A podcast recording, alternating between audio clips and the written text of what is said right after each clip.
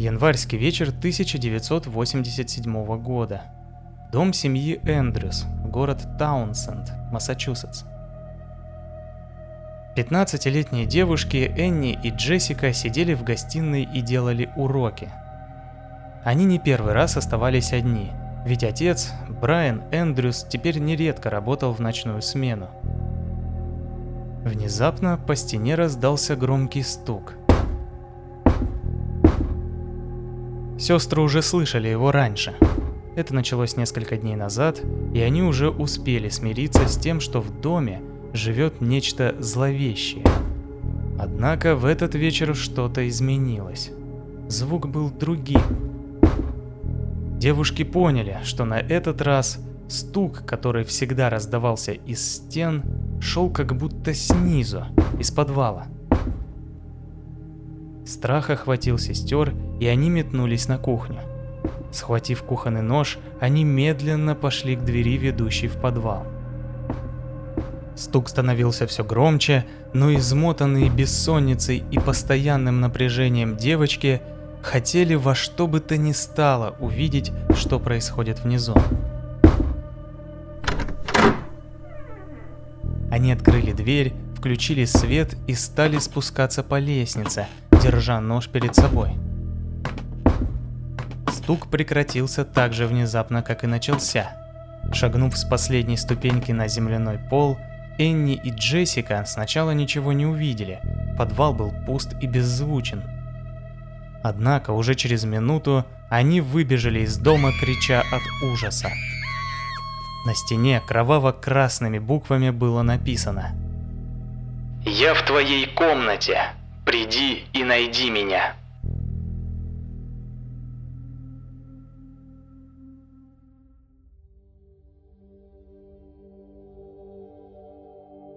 Здравствуйте, меня зовут Евгений, и вы слушаете восьмой выпуск второго сезона подкаста «Золотой жук». Вы верите в сверхъестественное? Скорее всего нет, раз вы слушаете этот подкаст.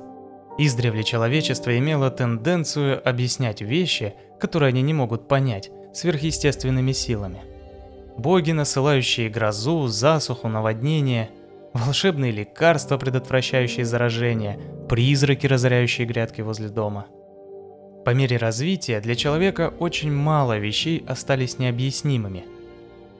Конечно, до сих пор мы совершаем открытия и глубже познаем природу вещей, но теперь все, что человек не может объяснить, он старается познать через науку и не воспринимает ничего на веру.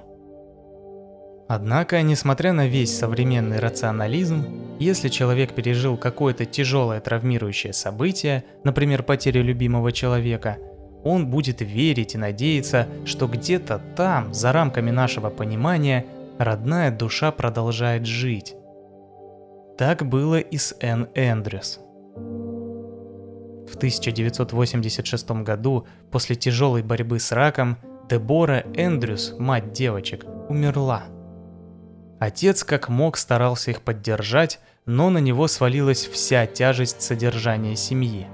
Он постоянно работал и не мог уделять им достаточно внимания. Несколько месяцев сестры старались вернуться к нормальному образу жизни, но так и не смогли смириться с потерей.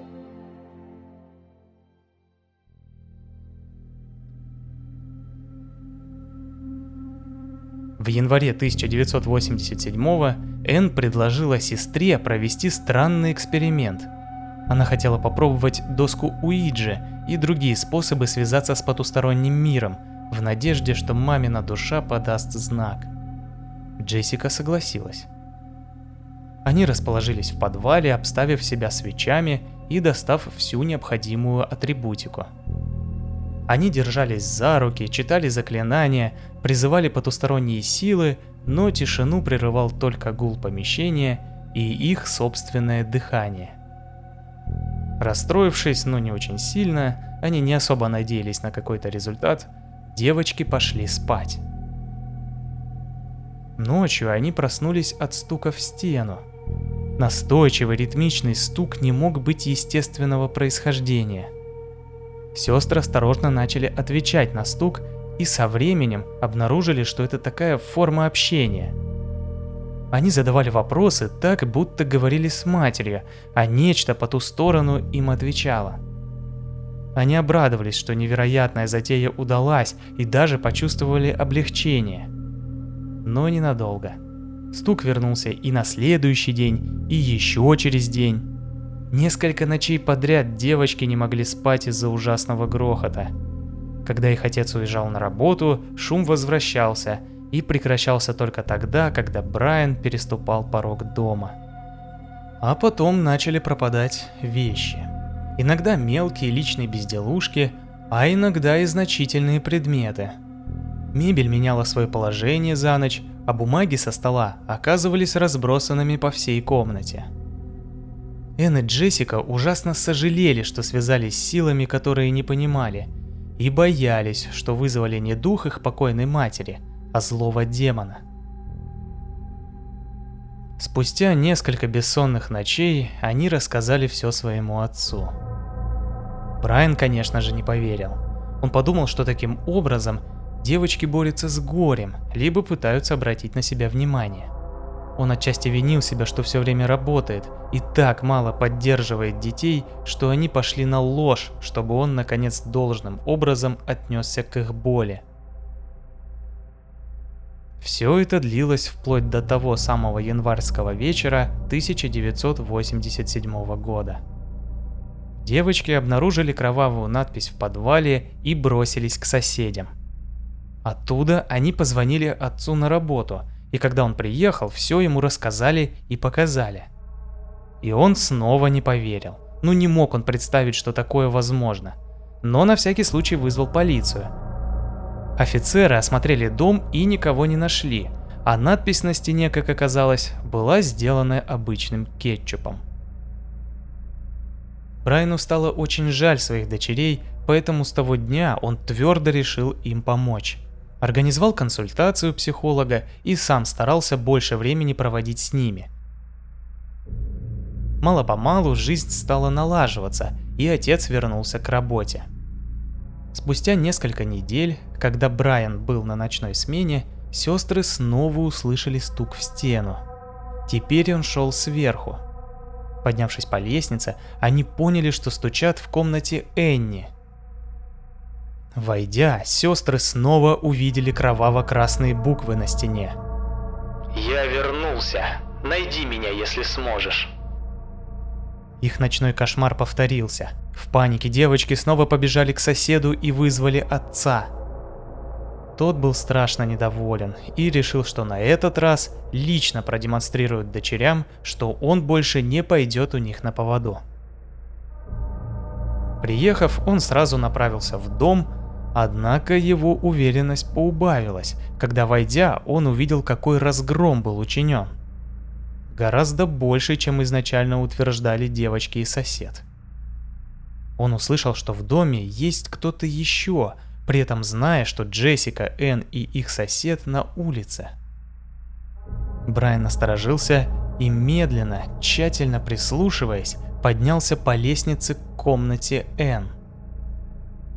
Там на стене он увидел надпись, о которой говорили дочери, но теперь к ней была дописана фраза – Выходи за меня. Дальше больше. В углу комнаты он увидел в полумраке человека.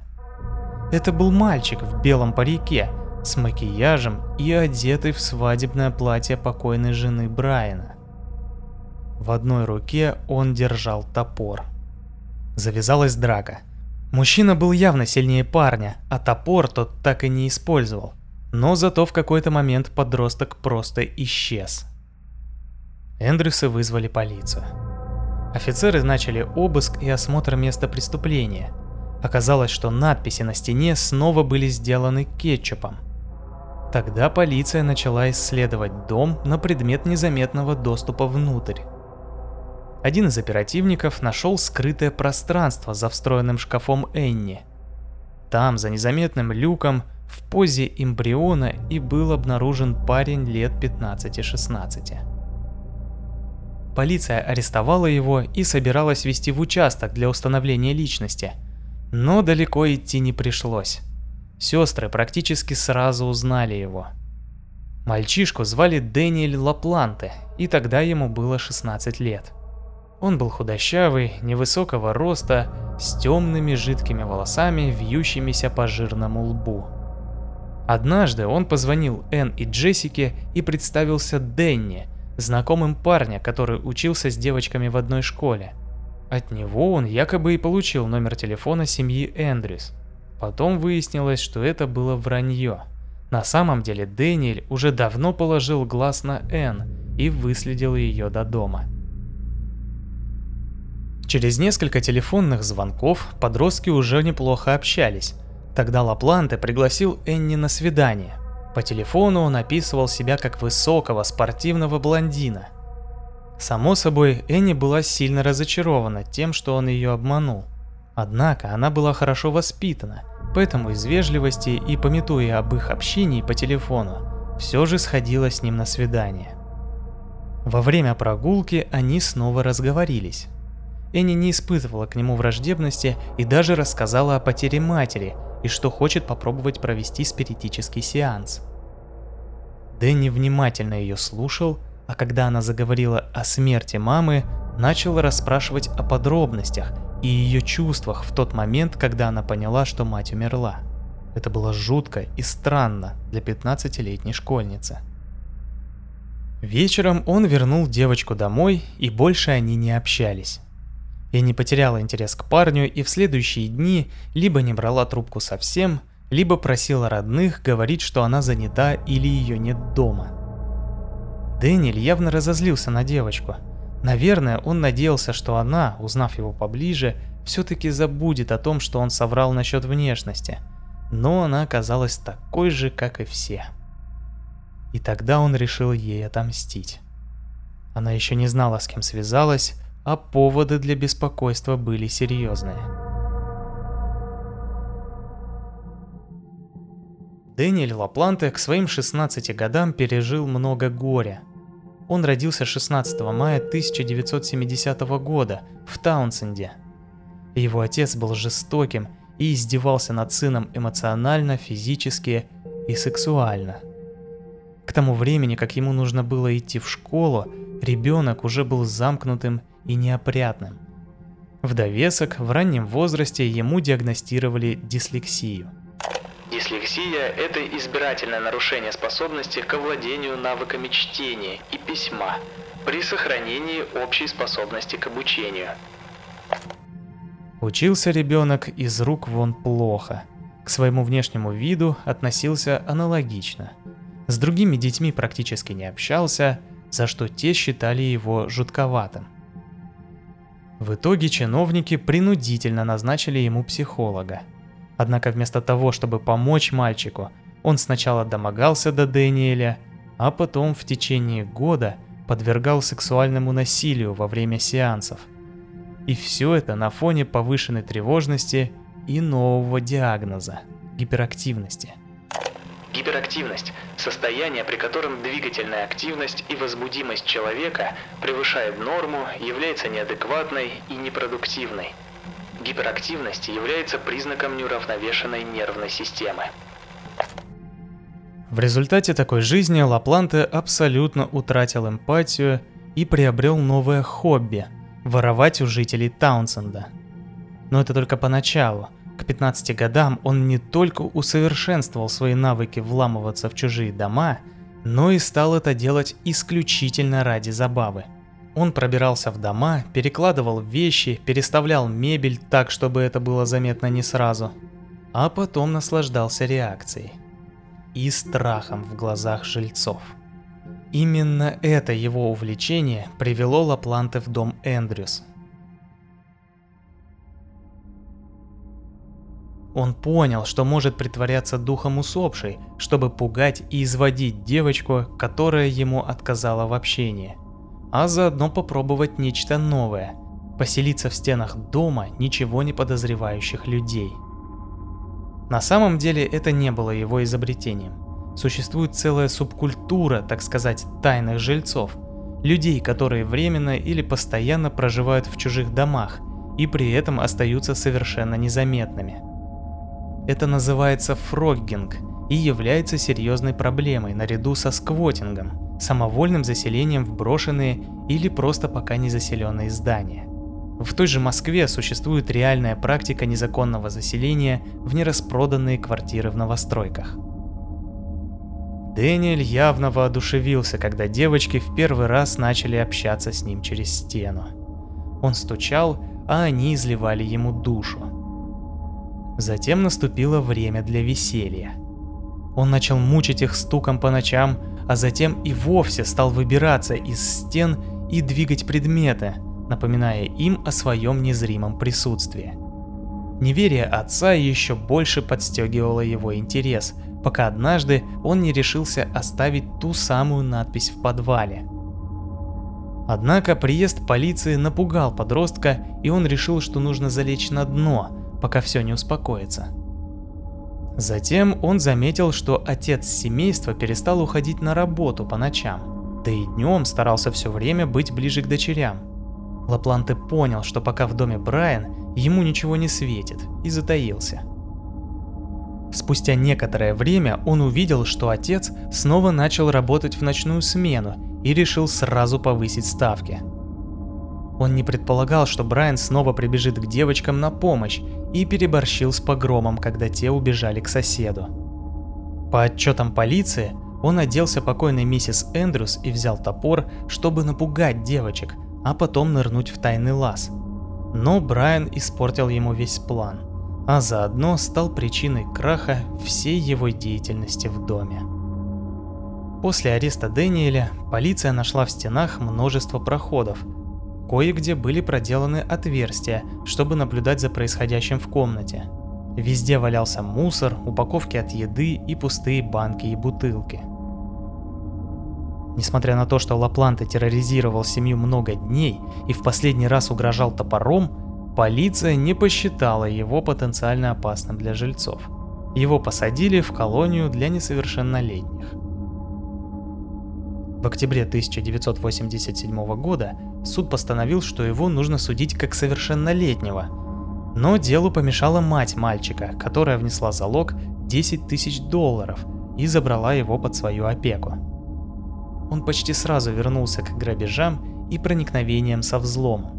В ноябре в одном из домов ему удалось украсть два пистолета. Вечером 1 декабря 1987 года Эндрю Густавсон вернулся с работы. Его должна была встретить 33-летняя беременная жена Присцилла, однако никто не вышел к нему навстречу – он прошел в дом и направился в спальню. Там он увидел то, что никогда не сможет забыть. Присцилла лежала связанная на их кровати лицом вниз в луже крови. Она была изнасилована и застрелена двумя выстрелами в голову в упор. Густавсон, с трудом соображая от горя, вызвал полицию – но совсем забыл о еще двух детях, которые должны были быть дома. Их нашли утопленными в разных ванных комнатах. Восьмилетняя Эбигейл была обнаружена в нижней, а пятилетний Уильям – в верхней. Детективы предположили, что преступник вломился в дом, когда там никого не было. Потом неожиданно приехала Присцилла с детьми. Тогда он встретил их и под прицелом связал. Еще через некоторое время нападавший изнасиловал и убил мать, чтобы она не могла ему помешать, а потом утопил детей. Расследование продлилось недолго. Ближайший к месту преступления дом принадлежал семье Лапланте.